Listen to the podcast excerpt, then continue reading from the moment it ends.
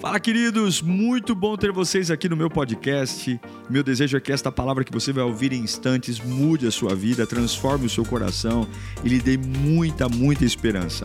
Eu desejo a você um bom sermão. Que Deus te abençoe.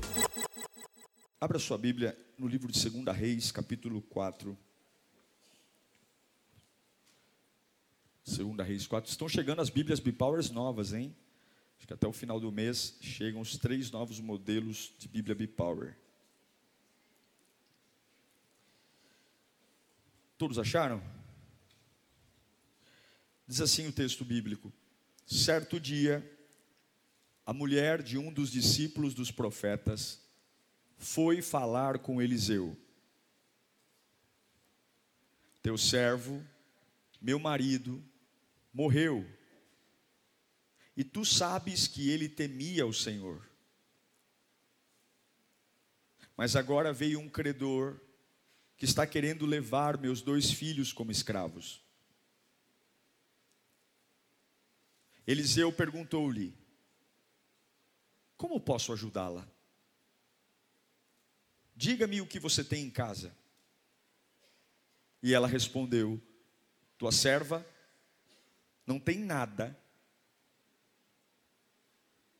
além de uma vasilha de azeite. Dê uma pausa aqui. Olha como a gente é dramático, né? A gente, ela, ela, ela tem alguma coisa. Ela tem uma vasilha de, mas ela faz questão de dizer que aquilo não é. Eu não tenho nada. Vírgula. Ou oh, segue. Uma vasilha de azeite. Como a gente menospreza o que tem, né? Então disse Eliseu: Vá pedir emprestadas vasilhas a todos os vizinhos, mas peça muitas. Depois entre em casa com seus filhos e feche a porta. Derrame daquele azeite em cada vasilha e vá separando as que você for enchendo. Depois disso, ela foi embora. Fechou-se em casa com seus filhos e começou a encher as vasilhas que eles traziam. Quando todas as vasilhas estavam cheias, ela disse a um dos filhos: Traga-me mais uma. Mas ele respondeu: Já acabaram. Então o azeite parou de correr. Então o azeite parou de correr. Curva a sua cabeça. Espírito Santo de Deus, por mais que a gente tenha se acostumado com esse ambiente, tem algo novo para nós aqui, Senhor. Tua palavra nunca é igual. É um texto conhecido. Ah, mas as tuas misericórdias se renovam a cada manhã. E eu sei que o Senhor tem um pão fresco para nós nesta manhã. Eu sei que o Senhor tem vida para nós nesta manhã. Abra, Senhor, nos ajude a abrir nossa mente para recebermos em boa terra a semente que será liberada. Oh, Senhor, e que enquanto te ouvimos, nossa vida seja fortalecida, vivificada, nosso coração possa crescer, desenvolver. É o que eu te peço, Pai, em nome de Jesus. Amém. Amém. Pode ser né, que uma fase gloriosa passe. Essa mulher que agora está mendigando vasilhas emprestadas e pedindo desesperadamente ajuda, porque seus filhos vão ser levados como escravos, é uma mulher que viveu uma fase gloriosa. Ela viveu um ápice, uma vida. Ela era mulher de um sacerdote. E é interessante perceber que algumas vezes o mesmo lugar, a mesma casa, as mesmas pessoas, sai de uma fase gloriosa para uma fase de escravidão. De repente você fala assim: puxa vida, é a mesma casa que eu sempre morei, é o mesmo ambiente que eu sempre frequentei, é a mesma empresa que eu sempre trabalhei. Eu levo a vida do mesmo jeito, mas algumas coisas, quando se mexem, trazem para nós a sensação de que aquela fase gloriosa foi embora e a escravidão chegou. Esta mulher era viúva de um sacerdote. E na casa de um sacerdote pode faltar tudo. Não tem problema. Deus nunca prometeu que tudo seria fácil. Na casa de um sacerdote pode ter necessidade? Pode. Pode ter problema financeiro? Pode. A única coisa que não pode ter na casa de um sacerdote, de um homem de Deus, é a escravidão. Escravidão não. Porque foi para a liberdade que Cristo nos libertou. Tudo bem, não ter dinheiro para pagar todas as contas do mês, quem nunca? Tudo bem, está cansado, tudo bem. Passar uma fase que eu tenho que tirar carne, comer ovo. Tudo bem não conseguir arrumar o carro, não conseguir pagar o aluguel. Agora, a escravidão dentro de casa, não. A escravidão dentro de casa, ela é uma afronta à nossa fé. Porque a nossa fé propõe liberdade. A nossa fé propõe dependência de Deus. E o que é um escravo? É um indivíduo que exerce força, trabalho, mas ele não tem direito a nada. Ele é extremamente mandado. Escravo não tem voz, escravo não tem opinião, escravo não tem ideia, escravo simplesmente recebe uma ordem e cumpre. E se ele faz bem ou mal, não importa, porque ele não terá nenhum valor dependendo do empenho. Muito pelo contrário, ele vai apanhar se ele não trabalhar direito. A verdade é que toda mente escrava, toda cabeça escrava, ela é fruto de um rompimento com o sacerdócio. Todas as vezes que eu rompo com o sacerdócio, Deus não é o principal, Deus não é o centro, a fase gloriosa vai e a escravidão chega. Toda a área escrava da nossa vida é fruto de uma fase que a intimidade com Deus se foi, e junto com a intimidade, a liberdade foi. E eu repito para você: não é problema na vida cristã ter desconforto, não é problema na vida cristã é, faltar roupa de grife, voltar a, a vender o carro para andar de ônibus, nenhum problema nisso. Não há nenhum problema em não conseguir fazer feira essa semana, não há nenhum problema em ter que tirar meu filho da escola particular e colocá-lo numa escola pública. Isso faz parte da vida. Jesus está nos ensinando. Agora, escravidão não. Escravidão não. Escravidão não é tolerável. Escravidão é uma afronta. Perceba, enquanto o marido dela estava vivo, enquanto o sacerdote estava vivo, faltou dinheiro, porque ele deixou dívidas. Mas os, os escravistas não vieram levar os filhos. Quando o marido morreu, chegaram os escravistas para levar os meninos como escravos para pagar a dívida. O sacerdócio não era bom, mas ainda tinha algum tipo de sacerdócio. A vida dessa mulher acabou. Acabou, porque os filhos estão sendo ameaçados a serem levados como escravos. A sociedade judaica é extremamente preconceituosa e muito religiosa, então ninguém dá muito valor para uma mulher judia viúva, cheia de dívida, porque absorver esta mulher é absorver suas dívidas. Ninguém quer papo com ela. Ninguém de bem se casaria com uma mulher que já tem dois filhos e cheia de dívidas. Porque viver com esta mulher é viver com as dívidas. A não ser que a pessoa ame demais e tenha muito dinheiro. Mas é, é interessante entender que aconteceu um avivamento na vida dessa mulher. A vida dela mudou. E como mudou? Quando ela encontrou o profeta e obedeceu às ordens do profeta. Aqui tem um milagre que não dá para medir, porque isso é milagre. Milagre não se mede, milagre não tem lógica, milagre milagre não dá para explicar. E a vida dessa mulher está tão escravizada que só um milagre. Agora, para mim e para você, muitas vezes falar um milagre é como se falasse assim: já era, perdi.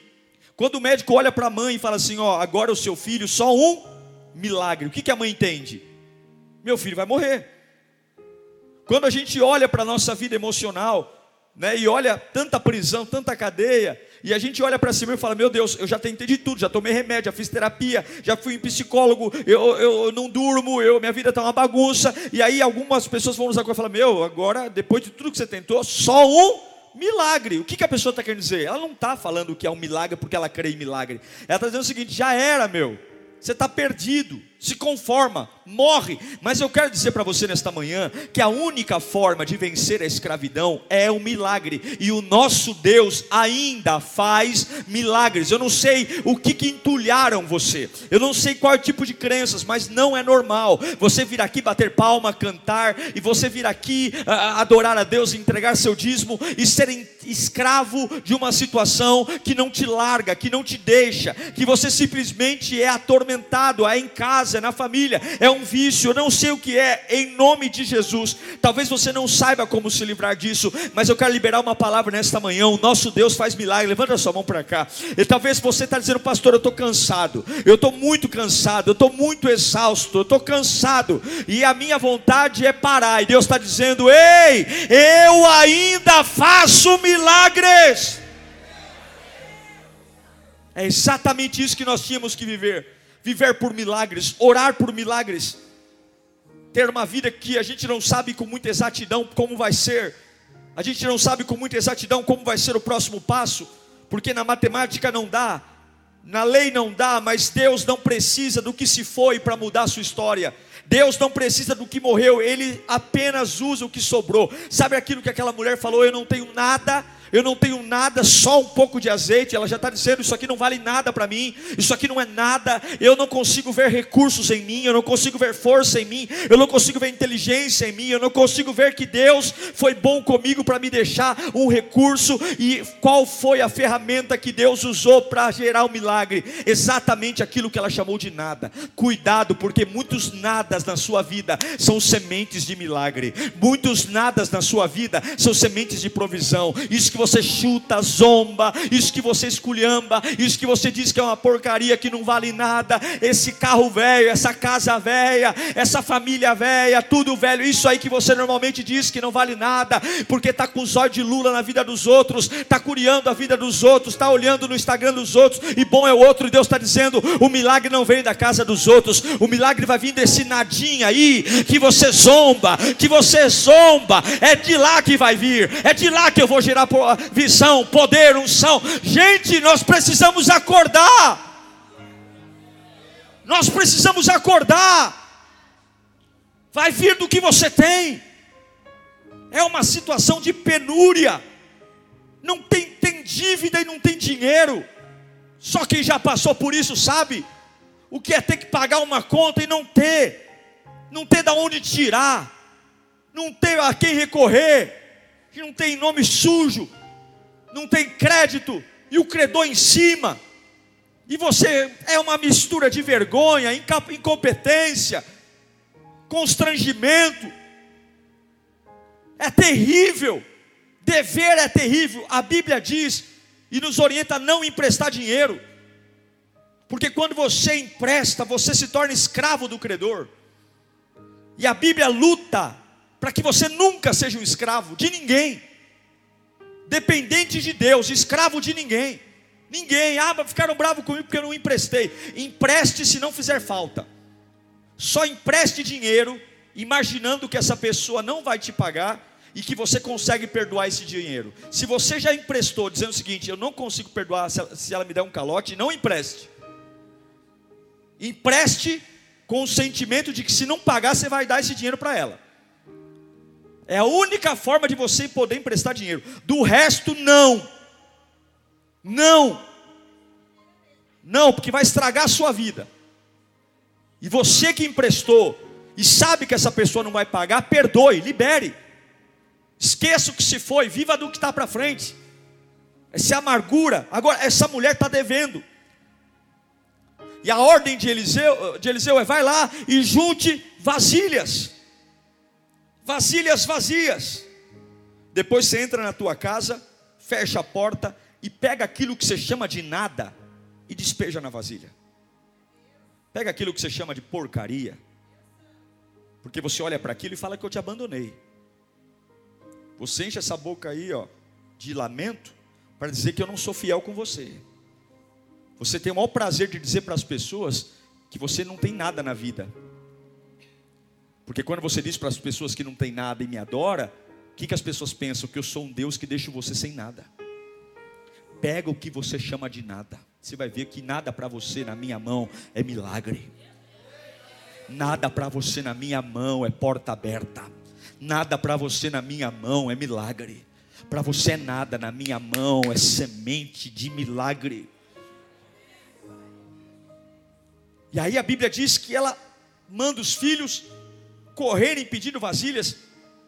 Imagino que não dá muito para explicar o porquê, mas de uma forma especial a vizinhança abraça o pedido e entregam para elas vasilhas. E agora tem uma mulher dentro de casa.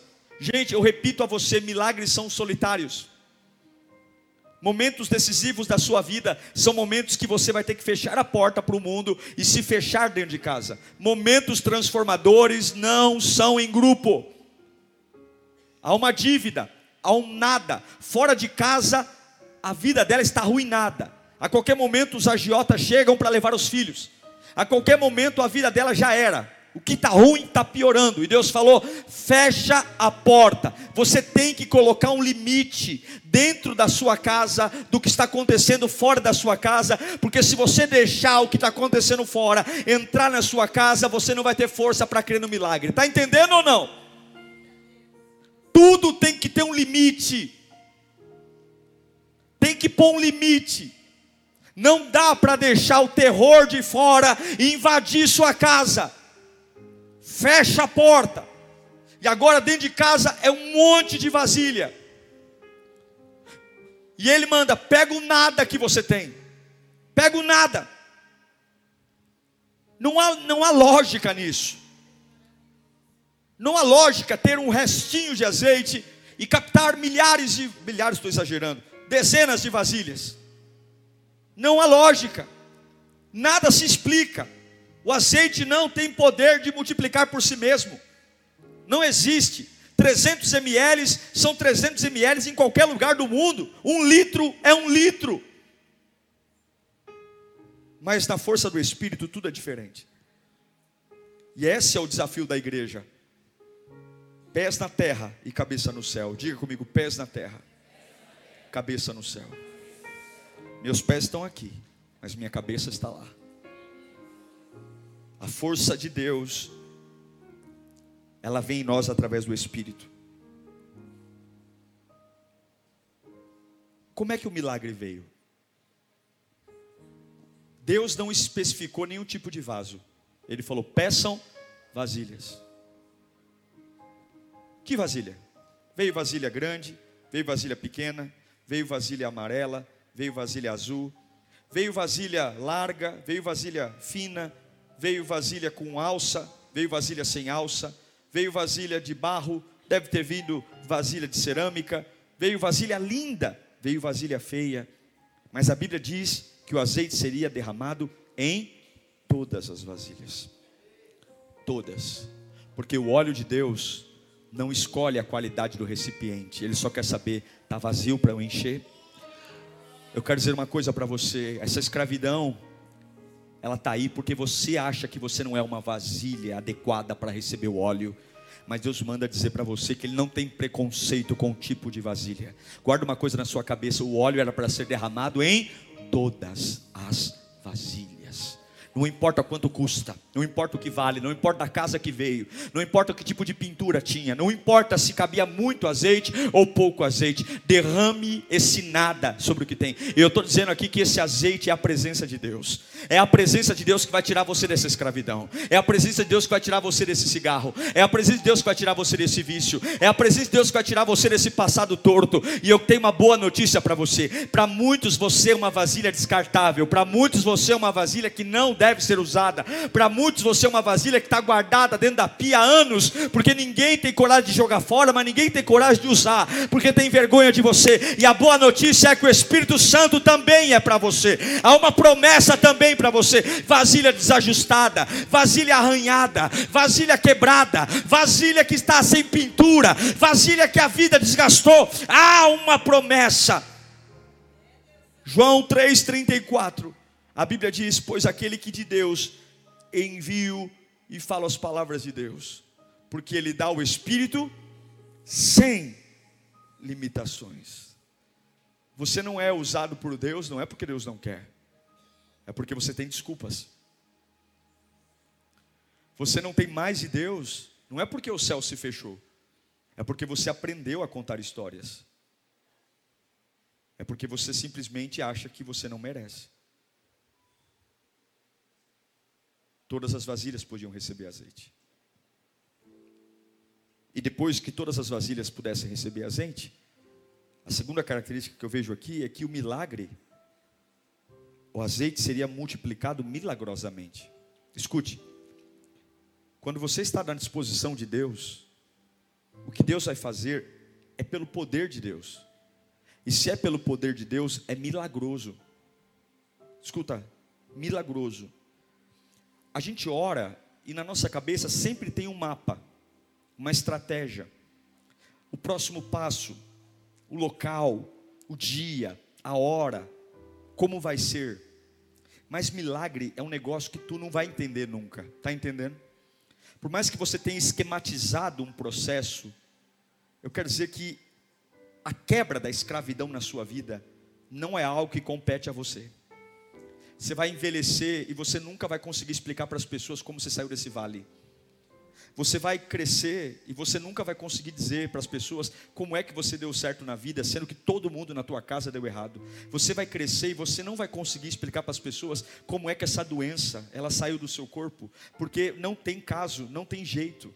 Eu quero dizer que não tem como aquela mulher explicar como que várias vasilhas diferentes receberam e foram lotadas de um azeite. Não dá para explicar. Ela poderia receber ali as maiores mentes brilhantes do mundo. Eles iriam analisar o azeite porque milagre, a matéria-prima do milagre não é a terra. A matéria-prima do milagre é o céu. A explicação do milagre não está aqui. A explicação do milagre está lá. E o que, que eu estou pregando aqui? O que eu estou pregando é que você está muito preocupado. Você está muito preocupado em como fazer. Você está muito muito preocupado em como ir, você está muito preocupado com o próximo passo, você está fazendo muita conta, você não tem conta, porque para você, humanamente, isso aí não é nada, mas Deus tem o poder de fazer o nada ser tudo. Então entenda uma coisa: não tire o fator milagre da sua vida. Quando você levantar para trabalhar segunda-feira, não queira encaixar as peças certinhas, porque não vão encaixar. E quando as peças não encaixarem, bata no peito e diga: hoje é um dia de milagre. Hoje é um dia de milagre. Quando não fizer sentido, esse é um dia perfeito para milagre. Quando os meus recursos recursos estiverem acabando, epa, hoje é um dia perfeito para milagre. Quando eu tiver que voltar no médico, todo animado, ele pegar o resultado, olhar para mim e olhar para você e falar: Meu amigo, como é que você está em pé? Tudo piorou. Aí você vai dizer: Hoje é um dia perfeito para milagre. Você não pode se assustar com a palavra milagre. Você não pode achar que milagre acabou. O nosso Deus ainda faz milagre. O nosso Deus ainda cura, liberta, transforma. O nosso Deus você não pode, porque se você tirar de você a capacidade do milagre. Irmão, essa mulher só foi obedecer o profeta porque algo dentro dela disse o que vai acontecer, ninguém nunca viu. Eu sei que a gente ama algumas coisas da nossa vida.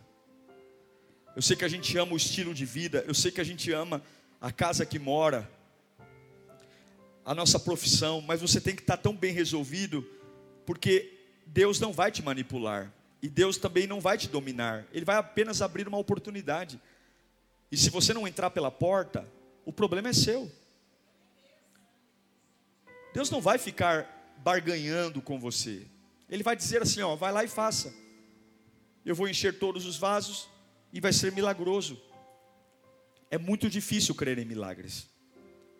O nosso tempo, a nossa geração se tornou uma geração muito crítica, muito cética é tudo na ponta do lápis. A gente se tornou muito criterioso, muito chato. E o sobrenatural está morrendo da vida das pessoas. A gente realmente ora para Deus fazer aquilo que a gente sabe que a gente pode fazer. Mas Deus não está aí para fazer o possível, Deus está para fazer o impossível. Eu não preciso que Deus faça o possível, porque se Deus fizer o possível, eu posso ser preguiçoso. Escute o que eu estou pregando. O azeite seria derramado em todas as vasilhas. O azeite seria derramado milagrosamente e ele seria derramado misteriosamente. Fala comigo, é mistério. é mistério. Tem coisa que Deus vai fazer que é mistério. É mistério. Nem hoje, nem amanhã, nem nunca. Pela ciência, nenhum homem pode explicar como é que se multiplica azeite, pães e peixes. Ninguém. Mas quando Jesus encontrou Nicodemos, ele disse: Nicodemos, é mistério. O vento sopra para onde quer. O que, que ele está falando? Nicodemos, é mistério. E Deus tem mistério para você. Deus tem mistério nesse domingo para você. Deus tem movimentos do Espírito misteriosos para você. Acorde crendo em mistérios, acorde crendo em sobrenatural, é mistério, é mistério, é mistério. Você vai pegar a carteira e falar: Meu Deus do céu, não tinha nada na carteira. Eu já tive essa experiência algumas vezes. Não tinha nada na carteira, abrir. Meu Deus, de onde apareceu essa nota de 50 reais? É mistério, é mistério. É mistério, é mistério, é mistério. Eu já vi gente testemunhando que conta que estava vencida quando foi ligar para fazer acordo. Está tudo pago, é mistério. Eu creio num Deus que faz mistério. Eu creio num Deus que surpreende. Eu creio num Deus que não deixa acabar. Eu creio num Deus que pega esse nada e faz tudo. E você, você crê, entende que se você romper com o sacerdócio, se você romper com o sacerdócio, os mistérios acabam, os milagres acabam. Mas se você amar o sacerdócio, o azeite é para todos os vasos. Olha aqui, Joel capítulo 2, versículo 28. Joel 2, 28. E depois disso, derramarei o meu espírito sobre os brasileiros, japoneses, russos. Não, derramarei o meu espírito sobre todos os povos. Os seus filhos, meus filhos não vão ser escravos, não. Os meus filhos e as minhas filhas profetizarão. Os velhos não ficarão morrendo ranzins em asilo, não. Os velhos terão sonhos e os jovens terão visões. É para todos os vasos. É para aquele que teve um passado terrível. É para aquele que se afundou no pecado. É para aquele que perdeu. Para todos os vasos. Não sei quem você era até esse culto, mas o azeite também é para você. E essa escravidão vai passar, irmão.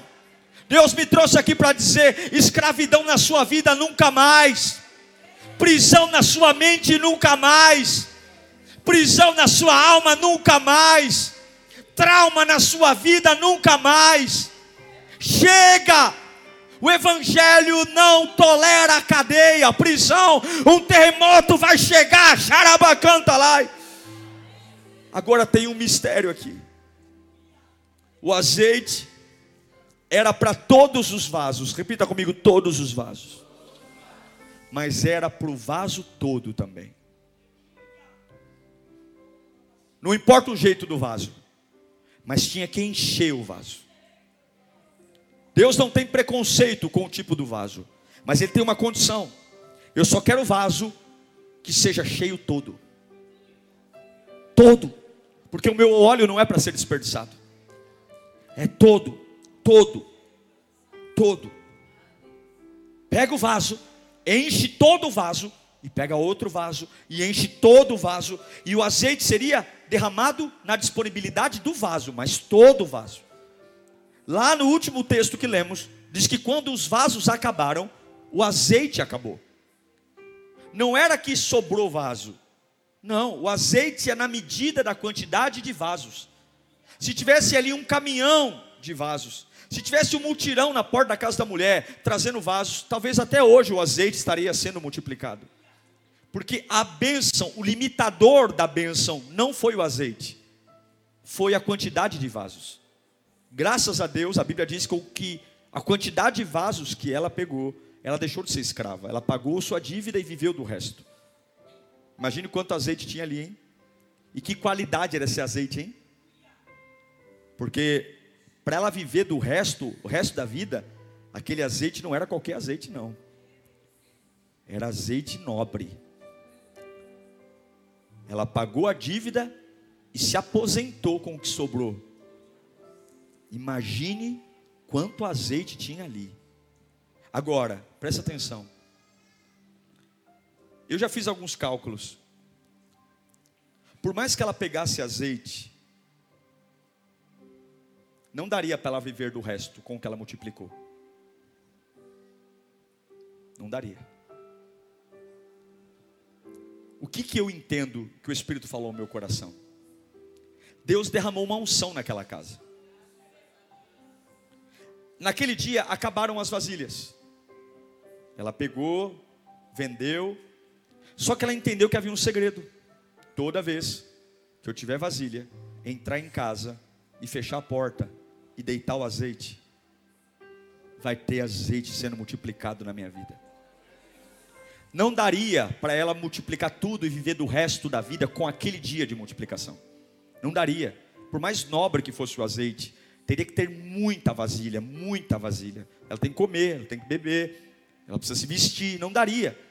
Então Deus não deu a bênção naquele dia, mas ela disse, é como se ele dissesse: enquanto você crer em milagres, e tiver a capacidade de relembrar o que eu já disse, fechar a porta e pegar aquilo que você chamava de nada e crer que é potencial e deitar o azeite, sempre vai ter milagre dentro da sua casa. É como se fosse uma fábrica de azeite, está entendendo? Aqui é uma fábrica de azeite. Você fecha a porta, deita, tem um litro, vai virar 10 litros. Depende de quantos, quantas vasilhas vazias tem. Eu quero liberar essa palavra para você. Não se preocupe em gastar tudo que Deus derramou hoje sobre a sua vida, porque a bênção ela só depende de uma coisa: fecha a porta e tenha lugar para receber. Enquanto você estiver disponível a receber a voz de Deus, enquanto você estiver disponível a receber a unção de Deus, enquanto você estiver disponível a obedecer, a bênção nunca vai parar, a unção nunca vai parar, porque você serve a um Deus que tem prazer em te abençoar, você serve a um Deus que tem prazer em honrar a sua vida. Levante sua mão mais alto que você puder. Eu declaro que você não precisa ser, ser avarento, mesquinho, pode gastar tudo que Deus derramou sobre você hoje, toda unção, toda alegria, porque amanhã, se você fechar a porta e falar, estou disponível, Senhor, Ele devolve a alegria. O que foi consumido hoje, Ele devolve amanhã, porque Ele é o Deus Todo-Poderoso, Ele é o Deus que faz, que é, e você pode se desgastar o necessário, nunca vai faltar, nunca, nunca vai faltar, nunca. Não há ninguém que vai tirar você do sério ao ponto de você se desequilibrar. Porque parece, por mais que o dia seja estressante, quando você fecha a porta do quarto e, a, e, levanta a vasilha, o azeite jorra. Não há dificuldade do mundo que vai deixar você cair nas drogas, porque você pode dizer: Eu estou exausto, estou arrebentado. Fecha a porta do quarto e dobra os joelhos, aqui está aqui minha vasilha. Aquilo que para muita gente é nada. Tem gente que chama a oração de nada, tem gente que chama a adoração de nada, tem gente que chama vir à casa de Deus de nada. Mas pega esse nada e põe na mão do oleiro, põe na mão de Deus, você vai ver que vai vai brotar o renovo e tu vai acordar novo, restaurado, vivificado pelo poder do nome de Jesus. Feche os seus olhos esse instante. A Bíblia diz que a escravidão acabou. E o que tirou ela da escravidão foi o milagre, a obediência.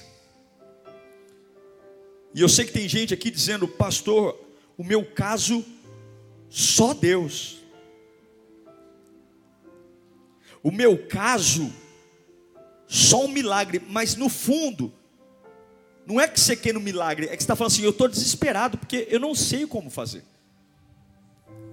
Eu me acho velho, eu me acho incapaz, eu tenho muita culpa, eu, eu vacilei, perdi oportunidades, estou cansado, estou com medo estou inseguro.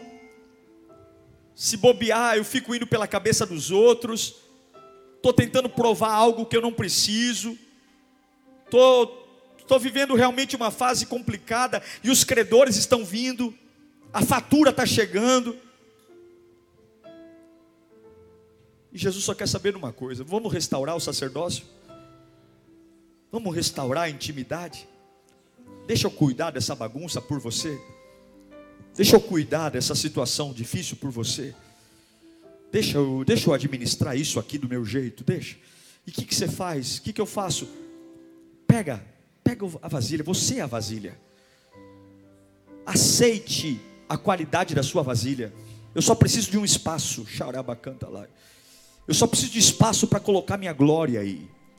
Como é isso, pastor? Tira os olhos de você. Para de se preocupar. Esvazie-se esvazie-se, porque eu não tenho como colocar azeite num vaso cheio. Eu não tenho como fazer você pagar essa dívida. Se você é tomado de raiva, ódio, preconceito, angústia, conversas de lixeiro, conversas de lixão, conversas de restos, chamando o que eu deixei de nada. Nada, não é nada não, lindão. Isso é tudo. Lembra o que eu já fiz com uma marmitinha de pães e peixes? Lembra do que eu já fiz com um pedaço de pão? Isso aí na minha mão é tudo. Só desemboca o vaso, xarabacanta lá, que eu vou encher de azeite e eu tolero muita coisa em você, meu filho mas prisão não. Eu não dei meu filho na cruz para você ser escravo, xaracandalai. Eu não dei meu filho na cruz para você ser cavalo de pessoas. Não dei, não dei, não dei. Se você não consegue crer nisso, eu não quero você perto de mim, porque eu não aceito, depois de tudo que Jesus fez, depois de tudo que meu filho fez, ver você andando como escravo, ver você andando aprisionado. Não, isso não, isso eu não aceito. Então você decide, viva a escravidão longe de mim ou vem até a mim e eu te liberto, eu te encho, eu mudo tua história, eu coloco você e vou pôr esses credores para correr, vou pôr esses credores para ir embora. Eu posso, você não pode, mas eu posso. Você não sabe como, mas eu sei. Você não tem recurso, mas eu tenho. Você não tem palavra certa, mas eu tenho. Você não tem armas suficientes, mas eu tenho. Você não consegue imaginar, mas eu consigo. Você não tem a inteligência, mas eu tenho. Venha, sou eu que vou fazer o azeite multiplicar. Uau! Eu tenho certeza que Deus falou com você. Tenho certeza que depois desta palavra a sua vida não é mais a mesma. Peço que você também me acompanhe nas minhas redes sociais: Instagram, Facebook YouTube. Me siga em Diego Menin. Que Deus te abençoe.